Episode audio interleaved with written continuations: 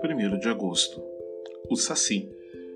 Certo dia, o dono de um sítio começou a perceber coisas estranhas ao seu redor.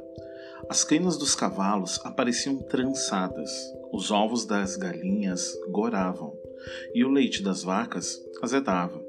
Só podia ser o Saci aprontando. Uma tarde apareceu um redemoinho no terreiro e o homem pôde ver, no meio da ventania, um negrinho de uma perna só, gorro vermelho e cachimbo. O homem jogou uma peneira no meio do redemoinho. Depois colocou uma garrafa dentro da peneira e aprisionou o Saci. Nunca mais aconteceram aqueles estranhos eventos. Essa história é uma publicação de Ciranda Cultural, editora e distribuidora limitada. História extraída do livro 365 Histórias para Ler e Sonhar, primeira edição. Textos, equipe Ciranda Cultural.